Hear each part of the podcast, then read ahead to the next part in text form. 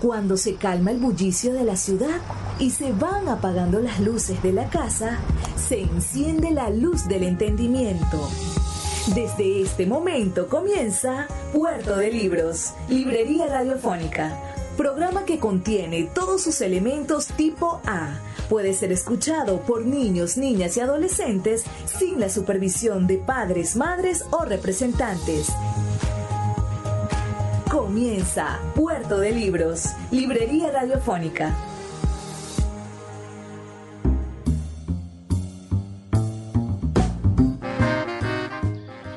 Bienvenidos a Puerto de Libros, Librería Radiofónica, este espacio maravilloso que hacemos con tantísimo cariño para todos ustedes todas las noches de la Red Nacional de Emisoras Radio Fe y Alegría. Les habla Luis Peroso Su servidor, su guía en este viaje por el mundo de los libros, por los mares de la imaginación, por esos océanos gigantescos llenos de palabras. Y usted podrá hoy embarcarse en una de estas naves maravillosas que son los barcos de papel nuestros geniales libros, máquinas del tiempo capaces de transportarnos a lo más antiguo y brillante de la humanidad. Hoy tendremos un programa bastante, bastante interesante. Es nuestro programa número 133. 133 programas llevando literatura a sus hogares por radio fe y alegría. En nuestra sección Páginas Zulianas vamos a compartir nada más y nada menos que con el gran poeta Alfredo Áñez Medina, fallecido ciertamente, pero que nos ha dejado su maravillosa poesía. Leeremos tres poemas del libro Geografía del Dolor. Luego en nuestra sección La voz del autor escucharemos al poeta, al maestro poeta, mexicano Manuel Iris, a quien tuvimos la oportunidad de hacerle una breve entrevista.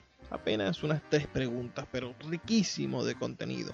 No tiene desperdicio escuchar esas tres estupendas preguntas del mexicano Manuel Iris que vive en Estados Unidos, en Cincinnati, y nos está contando un poco cómo pasan los días por allá.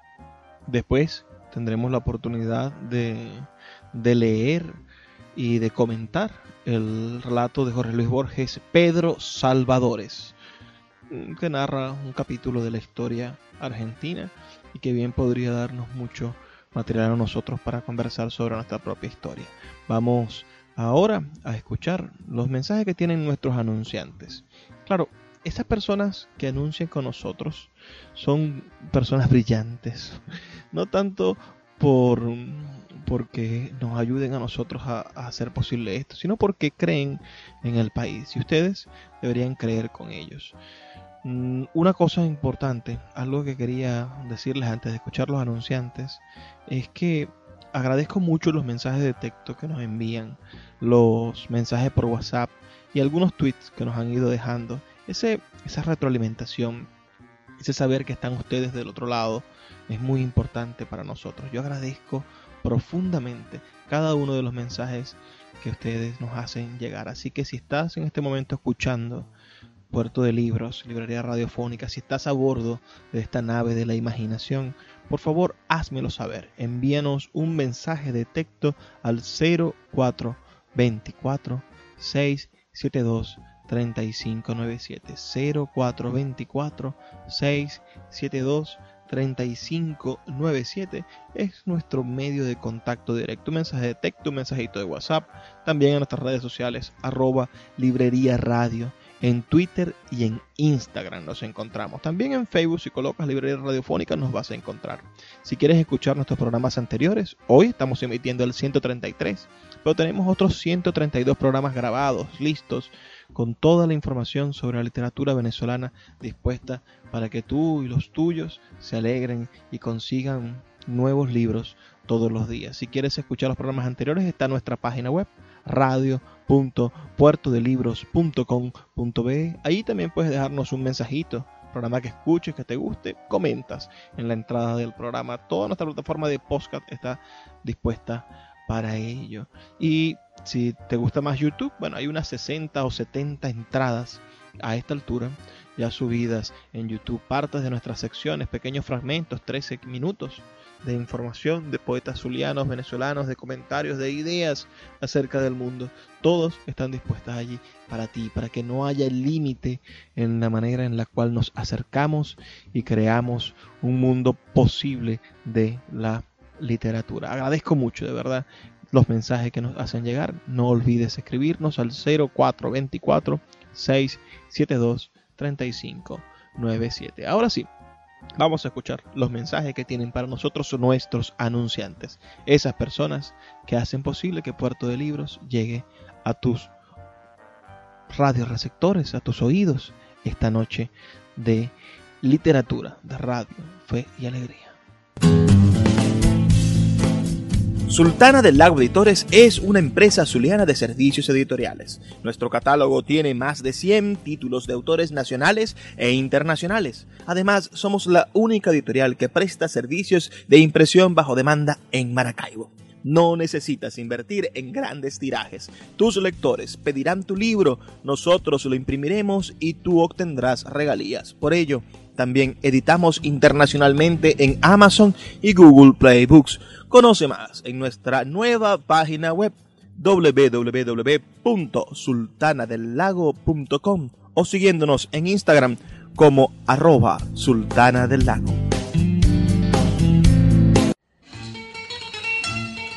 Páginas Zulianas en Puerto de Libros, Librería Radiofónica por Radio Fe y Alegría, con todas las voces.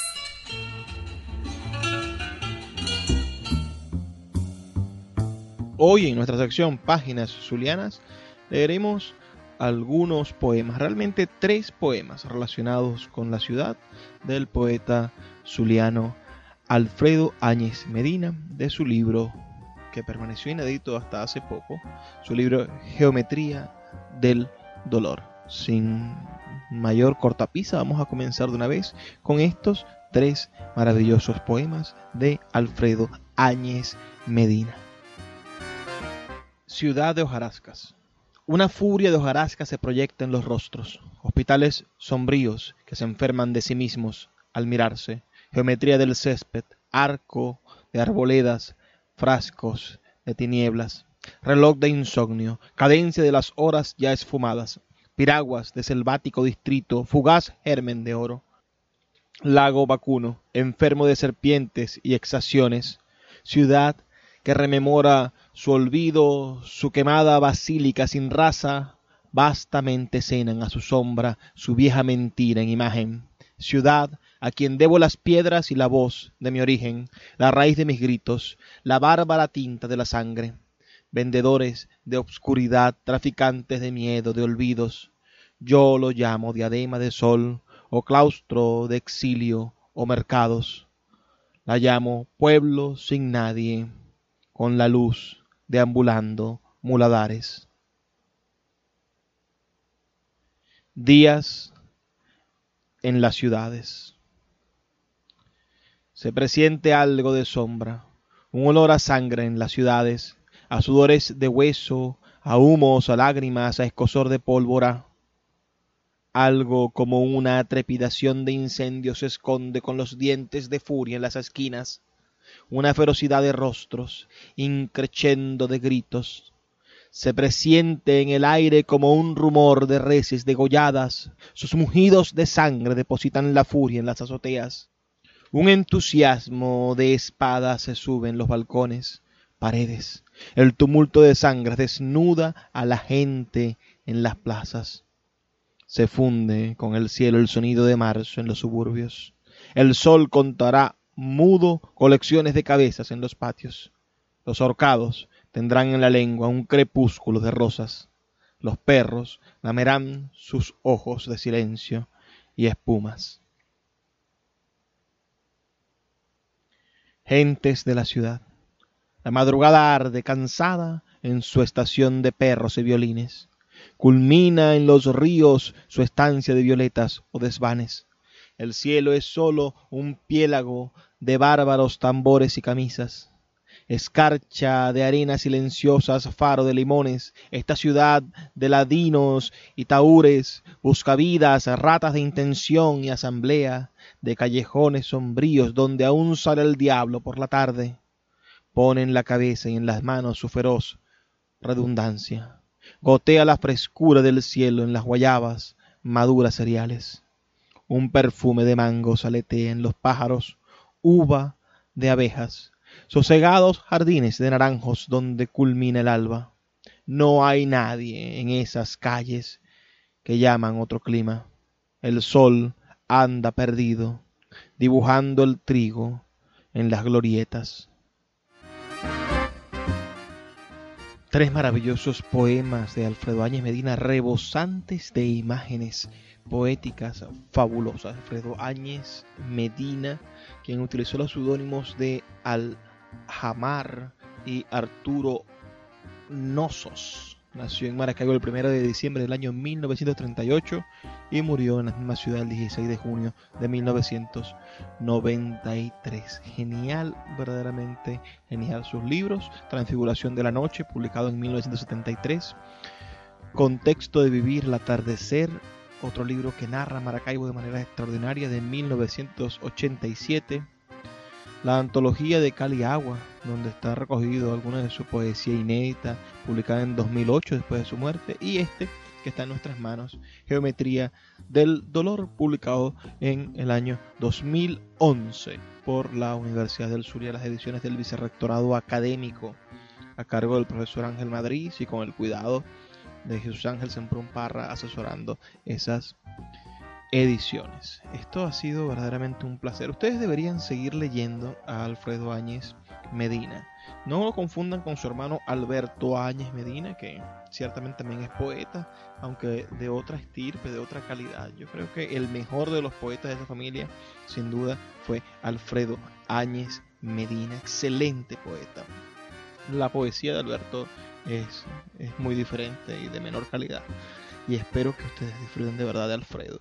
Me gustaría poder brindarle más tiempo, más, más voces a Alfredo Áñez Medina. Quizás lo hagamos, sobre todo porque él ve a Maracaibo de una manera diferente.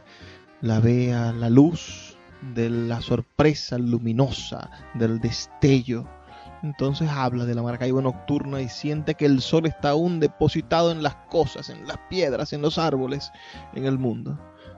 No puedo decirles más. Me gustaría que ustedes leyeran más Alfredo. Ciertamente. ¿Lo conocen? Antes habían escuchado de Alfredo Áñez Medina.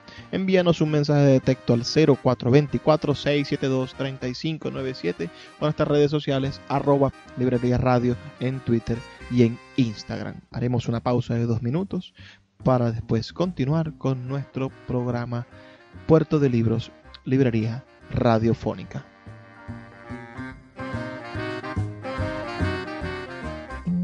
Puerto de Libros, Librería Radiofónica, tu canal diario para encontrar nuevos libros. Con el poeta Luis Peroso Cervantes. Síguenos en arroba Librería Radio. Escuchas Puerto de Libros, Librería Radiofónica, por Radio Fe y Alegría, con todas las voces. Seguimos en Puerto de Libros, Librería Radiofónica. En esta oportunidad estaremos conectados con el poeta Manuel Iris, mexicano, yucateco, autor de la antología La Luz Desnuda, que recoge buena parte de su poesía y fue editada por el Movimiento Poético de Maracaibo en el 2015 y de próxima reaparición en Sultana del Lago Editores. Es una antología preparada para los lectores venezolanos y que pronto estará disponible para todo el mundo a través de Amazon y Google Play Books. Manuel vive en Cincinnati, tiene posgrados en literatura latinoamericana por universidades de México y Estados Unidos. Esta noche va a compartir con nosotros un par de preguntas Ah, bastante breves, pero con muchísimo contenido. Nos está dando esta breve oportunidad de entrar en contacto con él. Ante todo, Poeta Manuel, quisiéramos pedirte un saludo para nuestra audiencia en Maracaibo y en todo el país a través de la Red Nacional de Emisoras de Fe y Alegría y nuestro programa Puerto de Libros. Y luego preguntarte cómo se está viviendo en Cincinnati el tema de la cuarentena por COVID-19. Hola, ¿qué tal, querido Luis? Es un gusto saludarte a ti y a todos los radioescuchas ahí en Maracaibo. Bueno, ¿cómo se está viviendo en Cincinnati la cuarentena por COVID-19?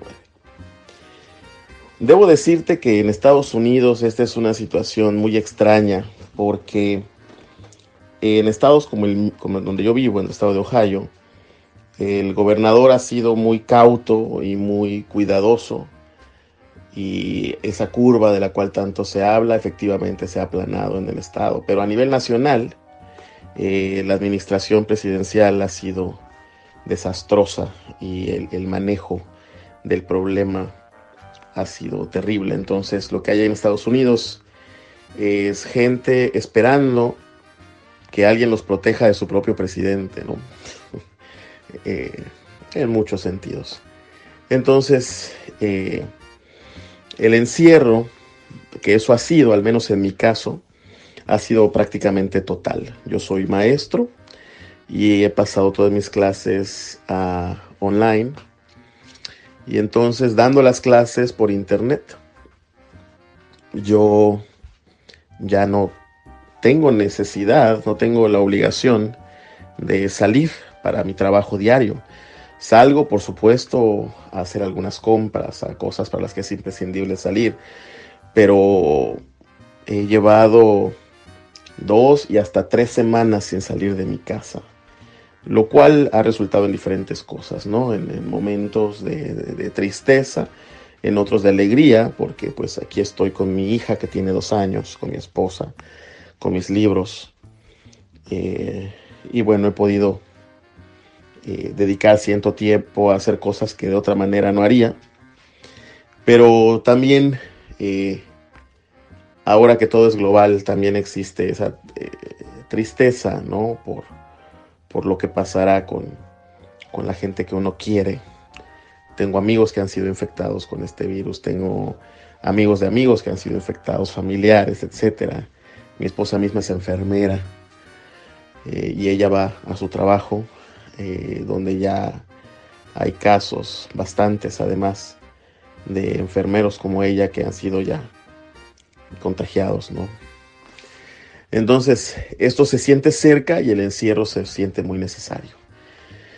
Entonces es una combinación de incertidumbre y pues de especulación, ¿no? Ahora nos queda preguntarnos qué va a pasar, cómo será el mundo cuando eso termine. Eh, responderte cómo se vive esto en Cincinnati es difícil también porque como en cualquier lugar del mundo, diferentes personas con diferentes circunstancias están viviendo esto de una manera distinta. Yo tengo la suerte de, de estar tranquilo en mi casa. No todos la tienen. Poeta, pienso en un comentario que hacías hace unos años sobre el papel de ser docente en otro idioma diferente al de tu lengua materna. Hablabas de la manera en que redescubrías a Borges en una traducción al inglés. Sabemos que la lengua es un cuerpo flexible, elástico, que siempre nos sorprende por su manera de cambiar y estirarse para decir sin necesidad de romperse. ¿Cómo crees que ha influenciado en tu lenguaje poético y en tu vivir en los Estados Unidos, en, la poesía que haces?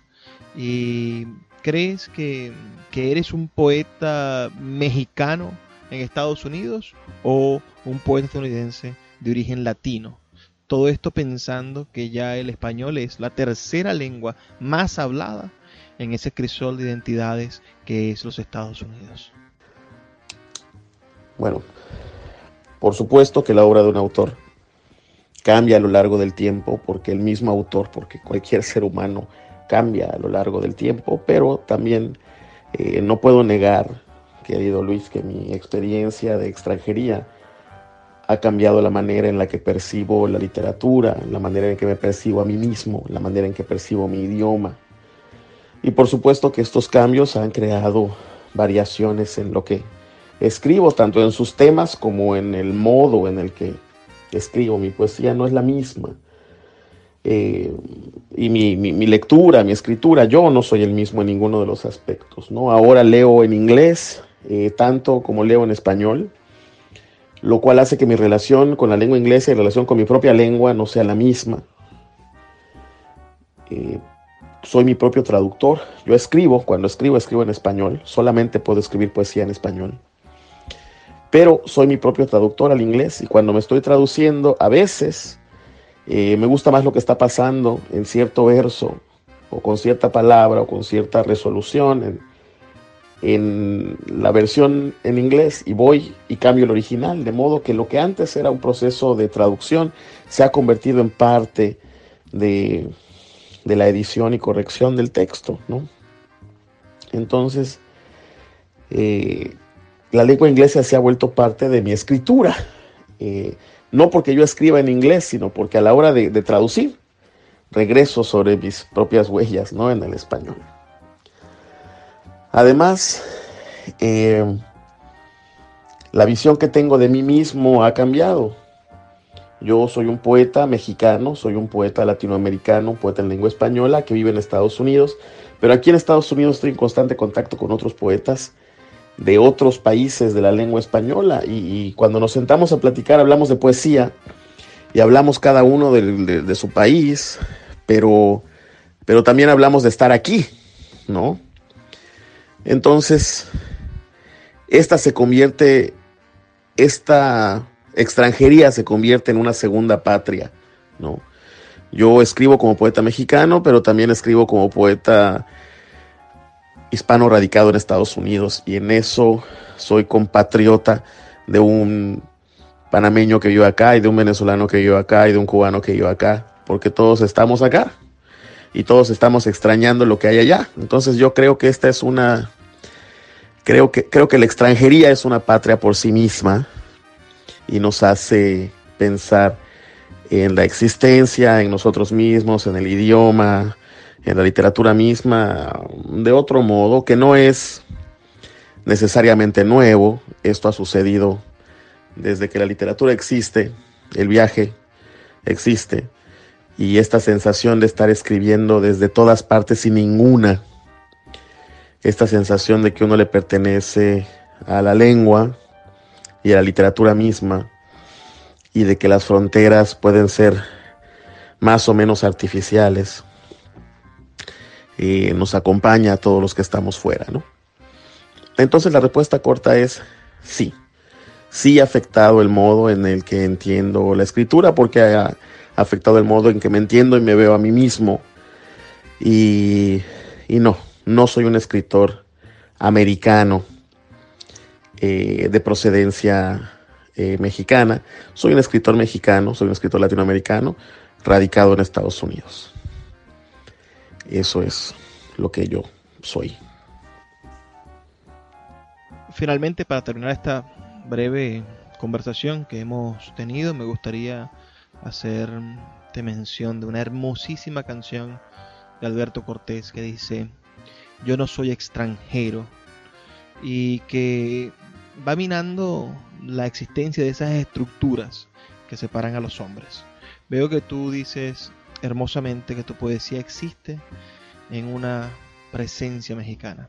Ahora pienso en aquel otro poema tuyo, hermoso poema realmente, dedicado a tu abuela, a quien ya estaba perdiendo la memoria en el, el personaje del poema, y te reconoce como si en tu rostro estuviera cifrado el rostro de tu abuelo, quien la abandonó. Háblame por favor de tu poesía, de la presencia de la memoria. Si crees que obedece a la tradición poética que te define o está presente en todas las tradiciones poéticas del mundo, ese asunto de la memoria. Y después, si crees que esa memoria es la posibilidad de generar identidades diferentes, es decir, de fraguar identidades independientes de lo humano, como si lo mexicano en sí existiera o lo venezolano en sí, lo judío en sí, si la memoria nos sirve como punto de partida, como eje transversal para configurar esas identidades. Efectivamente, el poema que recuerdas tiene una marcada presencia de la memoria, que es una de mis obsesiones poéticas, no es la única. Hay otras como el deseo, la muerte, la belleza, la poesía misma, el silencio, la música. Eh, la memoria es, sí, fundamental para mi escritura. Pero ¿quién que escribe no escribe desde la memoria? ¿no? Y quién que vive no vive desde la memoria. Y quién que es no es desde la memoria. ¿no? Eh, cualquier identidad se forma a partir de la memoria, de los recuerdos. Y la poesía tiene la enorme facultad y la enorme responsabilidad también a veces de ser parte de la memoria eh, de las sociedades, del individuo.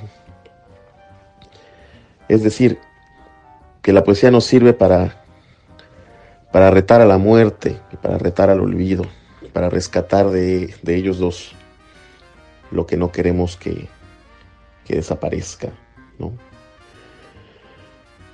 Yo creo, sí, que la memoria nos da la posibilidad de generar identidades diferentes, como tú dices, identidades como lo mexicano, lo judío, etc. Pero antes de eso nos ayuda a generar la primera identidad que tenemos, que es la nuestra, ¿no? ¿Quién soy yo? ¿Y, y qué? ¿Y por qué? Y la memoria es de las pocas cosas en, la existencia, de las cuales estamos seguros, ¿no? Y a veces ni siquiera eso. Quiero decir que la memoria está ahí, recordándonos el pasado, pero solamente la intuición nos puede decir qué pasa con lo desconocido, ¿no? Y en ese espacio entre lo conocido y lo por conocerse, entre lo que se sabe y lo que se intuye, es que se escriben los poemas. Eh, yo no soy un cronista, yo soy un poeta y por lo tanto me acerco más a lo desconocido, al misterio, que a las certidumbres. Por supuesto, eh, la poesía surge de una sola certidumbre, que es la certidumbre de sí misma, ¿no? en silencio. Y bueno, yo creo que, que la memoria está allí, siempre, como pretexto, como fuente, como destino. Quiero agradecer al poeta Manolidis por el breve tiempo que nos ha ofrecido y a ustedes quienes nos escuchan, por favor, los invito a seguir a Manolidis en sus redes sociales, a buscar sus libros y también a que nos envíen sus ideas, sus comentarios al 0424 672 3597 0424 672 3597 Vamos a hacer una breve pausa de dos minutos y ya volvemos con más de Puerto de Libros, Librería Radiofónica. Síguenos en arroba Librería Radio. Cada día un libro. Puerto de Libros, Librería Radiofónica. Por Radio Fe y Alegría, con todas las voces.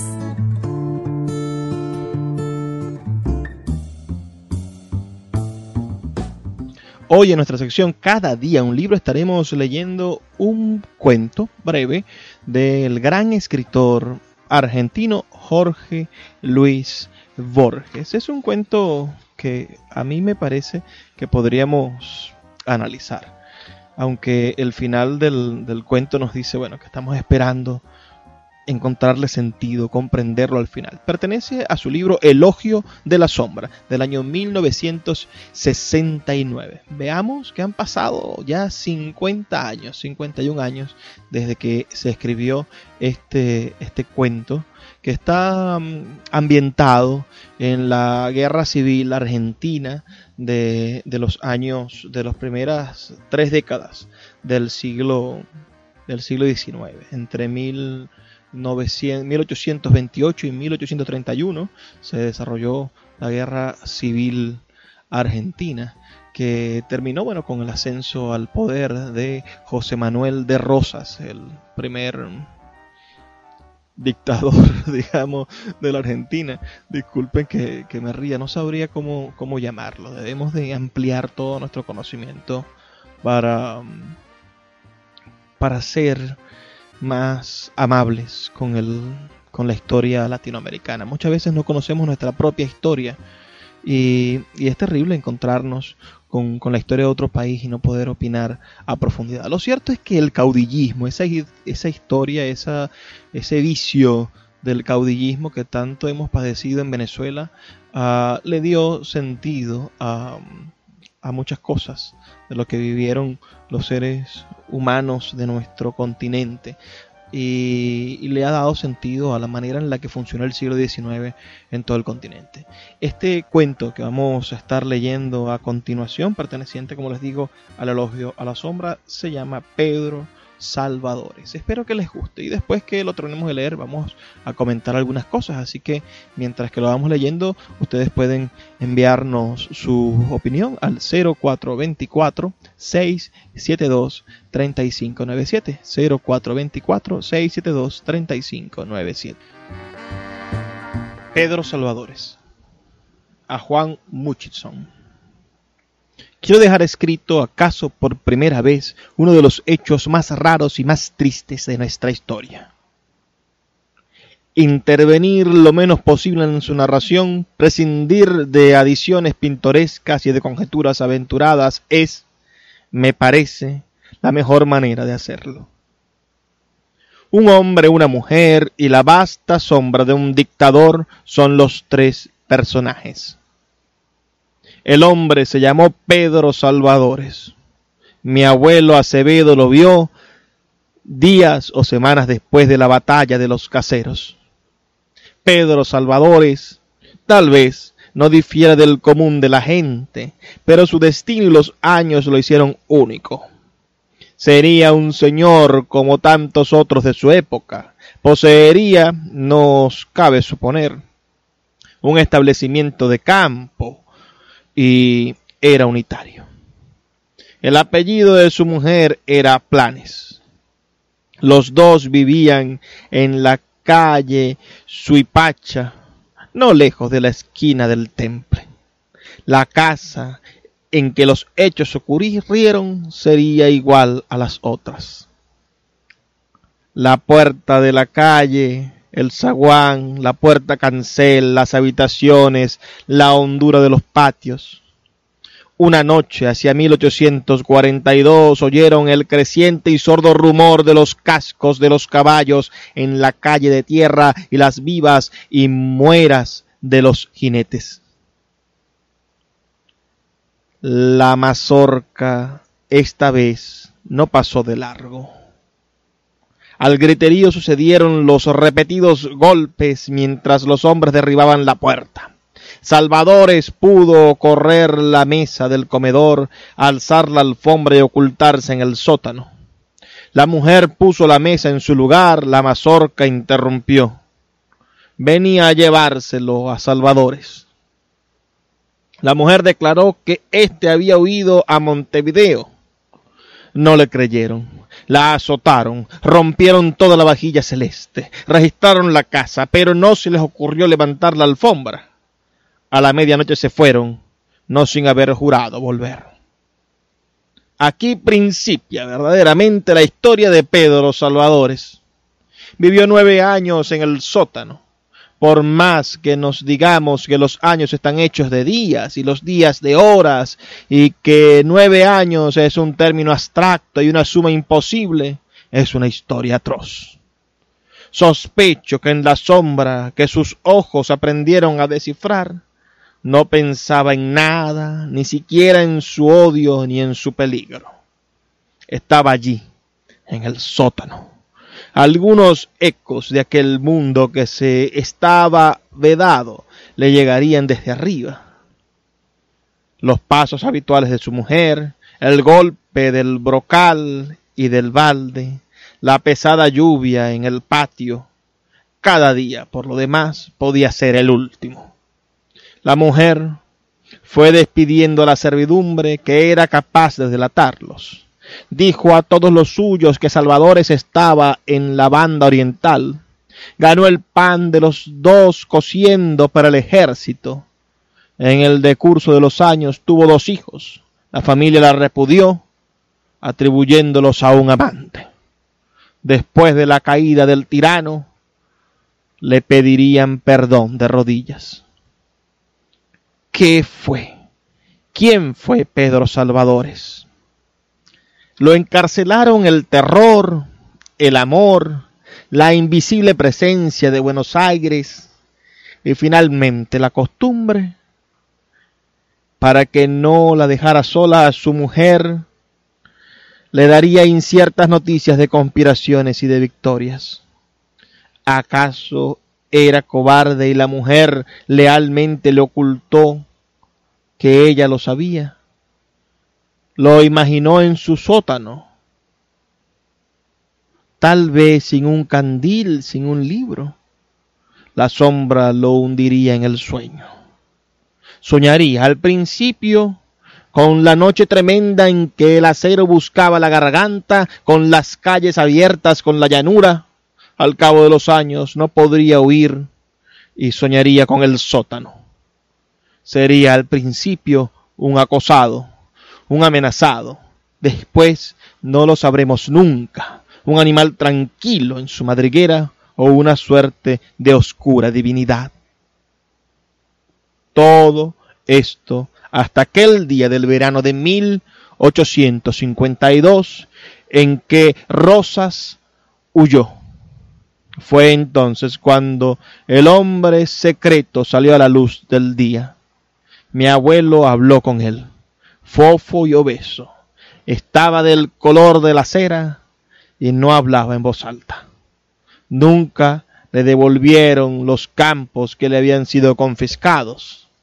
Creo que murió en la miseria. Como todas las cosas, el destino de Pedro Salvadores nos parece un símbolo de algo que estamos a punto de comprender. Esta narración de Borges que acabamos de terminar, bueno, tiene su aliciente histórico. Realmente sucedió en el sentido en el que no con el nombre de, de Pedro Salvadores, sino con el nombre de José María Salvadores, existió un hombre en en Buenos Aires, nacido en el año 1806 y fallecido en 1866, que fue un funcionario de la Administración de Correos de la provincia de Buenos Aires, José María de Salvadores, cuyos hermanos todos estaban adheridos al Partido Unitario y fue perseguido durante el gobierno de Juan Manuel de Rosas. Ese, esta historia, ¿no? este, esta, esta referencia del hombre escondido durante tantos años y que Borges le da tanta simbología de lo que son los miedos del ser humano, de lo que son lo que somos capaces de hacer por defender la vida. Mm, lo mismo sucedía hace unos días cuando leíamos el, libro del, del, psiquiatra uh, Víctor Frank, ¿no? Y nos preguntábamos cuál es el sentido de la vida. Por eso, si ustedes me permiten, vamos a repasar a leer algunas cosas de la historia de este, de este José María Salvadores, quien inspira el relato Pedro Salvadores de Jorge Luis Borges. Dice por aquí que el 5 de agosto del año 1940, Rosas, el, general Rosas, ah, envió una lista con un centenar de unitarios que habían huido. Entre ellos figuraba este señor, José María Salvadores. Sin embargo, Salvadores permanecía refugiado en el sótano de su casa. Su mujer vistió de luto y guardó el secreto hasta a sus mismos hijos. Y en cada noche, cuando los criados dormían, bajaba al sótano para llevarle comida y transmitir las novedades. Días después de la derrota del general Rosas en la batalla de Caseros, el 5 de febrero de 1952 y tras 12 años escondido, José María Salvadores apareció públicamente con una barba crecida hasta la cintura y deambulando por la ciudad de la mano de su esposa con la consiguiente sorpresa de la población. Fue designado comisario encargado de pasaportes el 28 de mayo de 1952. Renunció al puesto el 29 de noviembre de 1955. Si bien en una oportunidad se le detuvo acusado de conspiración, fue liberado de inmediato. Falleció en su ciudad natal el 9 de abril de 1866. Esa es una historia curiosísima y Borges hace un, un relato genial donde nos pone a pensar acerca de la condición humana. Yo no, sé si pudiera más bien releer esta parte donde él se pregunta, ¿qué fue? ¿Quién fue Pedro Salvadores? Lo encarcelaron el terror, el amor, la invisible presencia de Buenos Aires y finalmente la costumbre. ¿Quién nos encierra? Podríamos preguntarnos nosotros esa, esa, misma, esa misma serie de preguntas. ¿Quién, quién, ¿Quiénes son nuestros carceleros? ¿En qué momento nos convertimos en parte funesta de un juego en el cual estamos encerrados como en, como en la caja de un mimo? Muchas veces nos encontramos a presos, presos a través de la mente, del miedo, del terror, y otras veces somos víctimas de unas circunstancias y solamente el encerrarnos nos da la capacidad de salvarnos, de conseguir una respuesta. Este es un relato muy curioso uh, que nos puede poner a pensar en estos tiempos de cuarentena, en estos tiempos de extensión de la cuarentena. Estamos nosotros de acuerdo con que debemos estar a resguardo en la casa. Y aunque muy pronto a muchos de nuestros compañeros, de nuestros amigos, de nuestros vecinos, las provisiones se les acaben, a nosotros mismos se nos acaben las provisiones y, la economía se vaya a pique en muchos países, entonces encontraremos que quien nos está encerrando ya no es el virus, sino alguna de estas entidades que mantuvieron preso a Pedro Salvadores o a José María Salvadores, el verdadero héroe, supuesto héroe, no sé qué, tipo de heroísmo puede haber en eso, de, de ese periodo del siglo XIX argentino. ¿Qué opinan ustedes? ¿Somos nosotros en la actualidad unos Pedro Salvadores? ¿Estamos encerrados? ¿Quién nos encierra? ¿Nos encierra el miedo, el hambre, la represión, el miedo a, la, persecución como a Pedro Salvadores. Vamos a, hacernos preguntas que nos hace la literatura, que nos hace Borges y que de cierta manera nos hacen parte de los dilemas antiguos de la humanidad. Síguenos en arroba Librería Radio.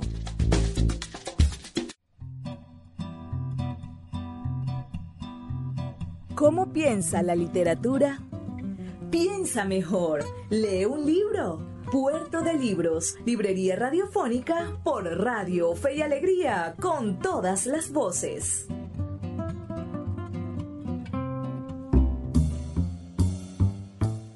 Llegamos así a la última sección de Puerto de Libros, Librería Radiofónica. Hemos tenido un programa bastante variado, muy bueno a mí modo de ver. Lo que pasa es que a mí me gusta la mayoría de las cosas que hago. Espero que ustedes sean capaces de comunicarse con nosotros, de decirnos, darnos algunas ideas de cómo hacerlo mejor cada día.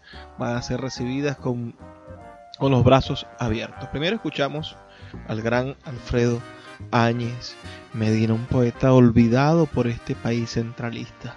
Un poeta que que no ha sido dado a conocer a nivel nacional y que lo más seguro es que en el momento en el que despunten sus libros, su primer libro publicado en, en, en el año 1973, imagínense, el momento en el que sus libros se den a conocer, su poesía maravillosa, vibrante, llena de energía, bueno, vamos a destronar a un montón de poetas que se hacen llamar poetas surrealistas, que tienen esos lenguajes enrevesados o esos crisoles literarios frente a los crisoles, frente a los colores, frente al caleidoscopio que es la poesía de Alfredo Áñez Medina. Vamos a darle una, una buena lección a las personas que creen que han leído todo en poesía. Y, y me refiero a esto a nivel continental y a nivel mundial tenemos que hacerlo, tenemos que esforzarnos por hacer que nuestros poetas lleguen mucho más lejos de lo que ya han logrado hacer por ellos mismos. Después, nada más y nada menos que tuvimos al gran Manuel Iris, este hombre que batalla, vive en la ciudad de Cincinnati, es maestro de educación secundaria en la universidad, en, en los colegios norteamericanos. Un tipo brillante, realmente. Y ustedes deberían de conocerlo y leerlo más. Es lo que más deseo, que se lleven a sus casas la intención de leer más a Manuel Iris. Él decía cosas importantes acerca de la, de la identidad, ¿no? Y yo le preguntaba sobre ese creciente mundo de hispanos en, en Estados Unidos. La tercera lengua más hablada en Estados Unidos es el español y los índices de crecimiento de esa población hispana en Estados Unidos hablan de que en apenas 10 años va a ser la segunda lengua más hablada en todo Estados Unidos. Y estamos hablando de un país gigantesco, un país de 300, más de 300 millones de habitantes. Entonces, ser un poeta hispano en Estados Unidos no es cualquier cosa. Y y después nos encontramos con ese rarísimo texto de Jorge Luis Borges. Ese elogio de la sombra también, ese libro es un libro curiosísimo, es un libro que celebra de cierta manera su ceguera, su ese mundo de, de penumbras que lo empezó a recorrer lo fue dejando finalmente ciego. Pero en esa misma ceguera, bueno, él estudia este tipo de, de personajes, ¿no? Un personaje que pasó nueve años, según su relato, parece que en la vida real fueron doce, en la completa oscuridad de un sótano, la completa oscuridad de un sótano, ¿no es una ceguera también?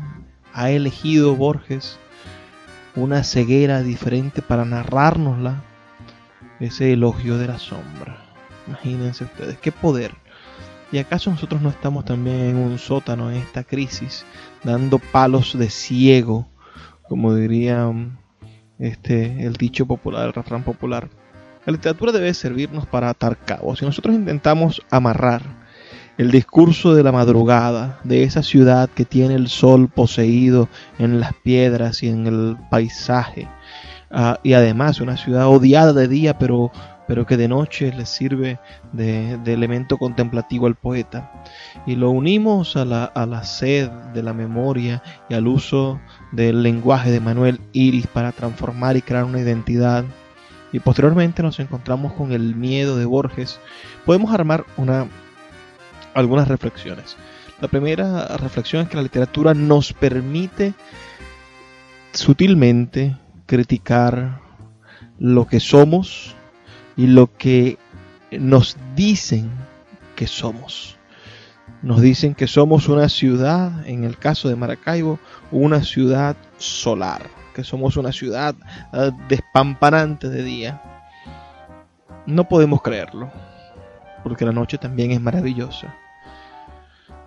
¿Qué pasaría si nos dijeran que los venezolanos somos esto o somos aquello? Los venezolanos somos, uh, a ver, somos narcotraficantes.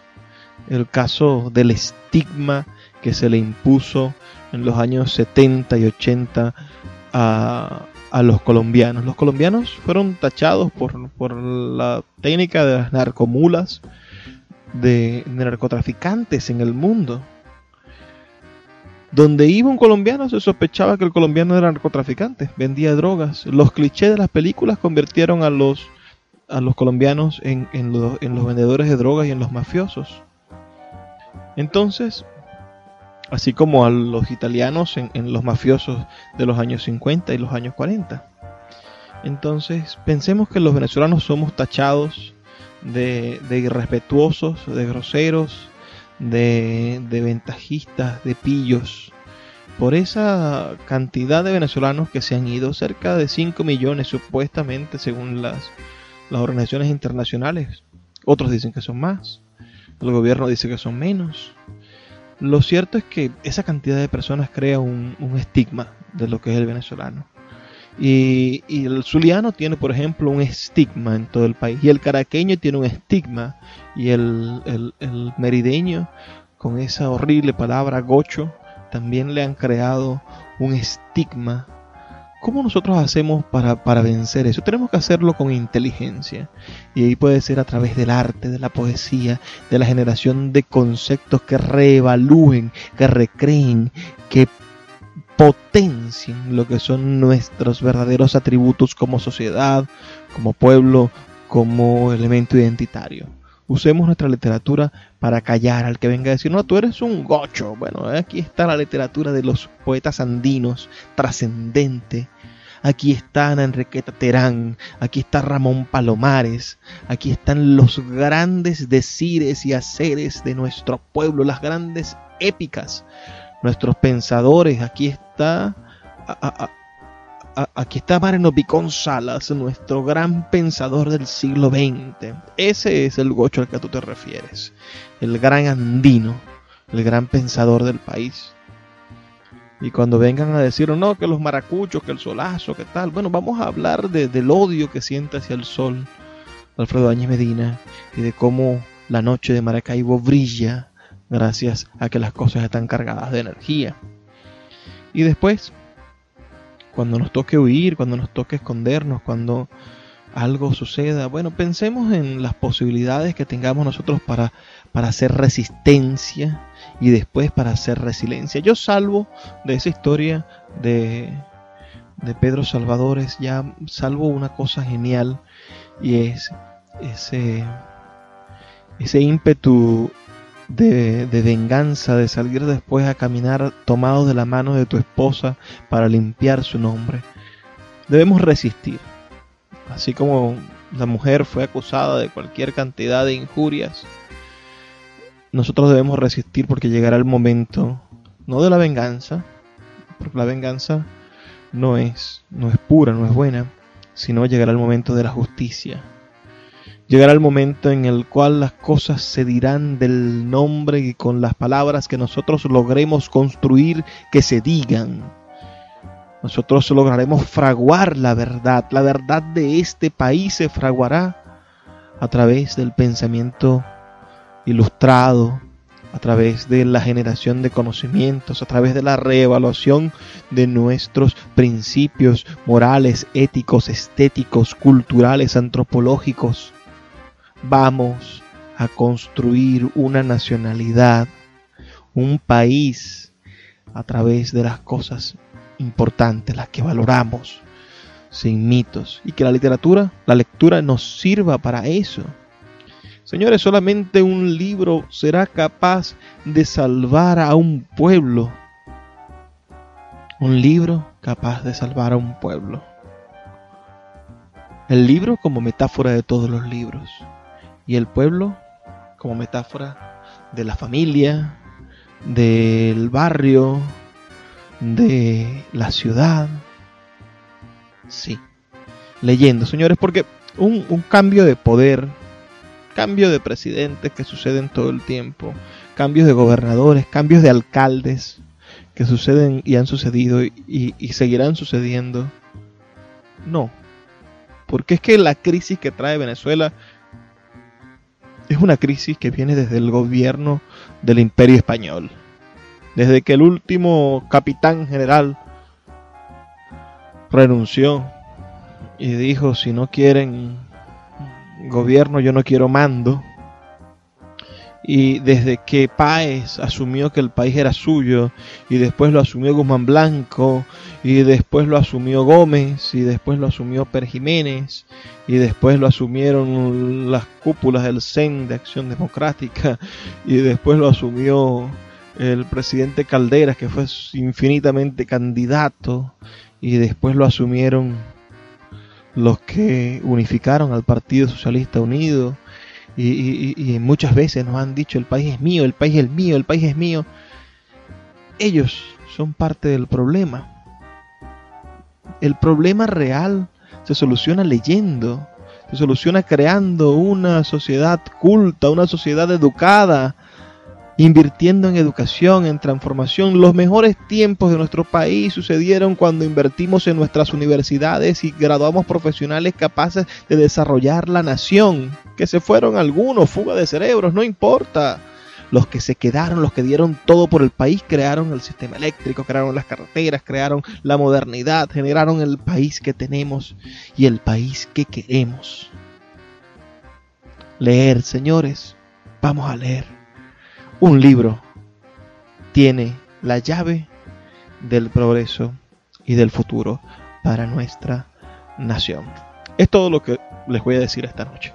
Vuelvan a sintonizarme mañana por la misma señal a la misma hora y podremos seguir conversando acerca del futuro del país a través de los libros. Por ahora voy a dejarlos con los mensajes que tienen para nosotros nuestros anunciantes, esas personas que hacen posible que Puerto de Libros llegue a sus hogares y se convierta en una realidad. Pero antes de irme, voy a dejarles el mensaje que siempre les dejo. Por favor, sean felices, lean poesía. Sultana del Lago Editores es una empresa zuliana de servicios editoriales. Nuestro catálogo tiene más de 100 títulos de autores nacionales e internacionales. Además, somos la única editorial que presta servicios de impresión bajo demanda en Maracaibo.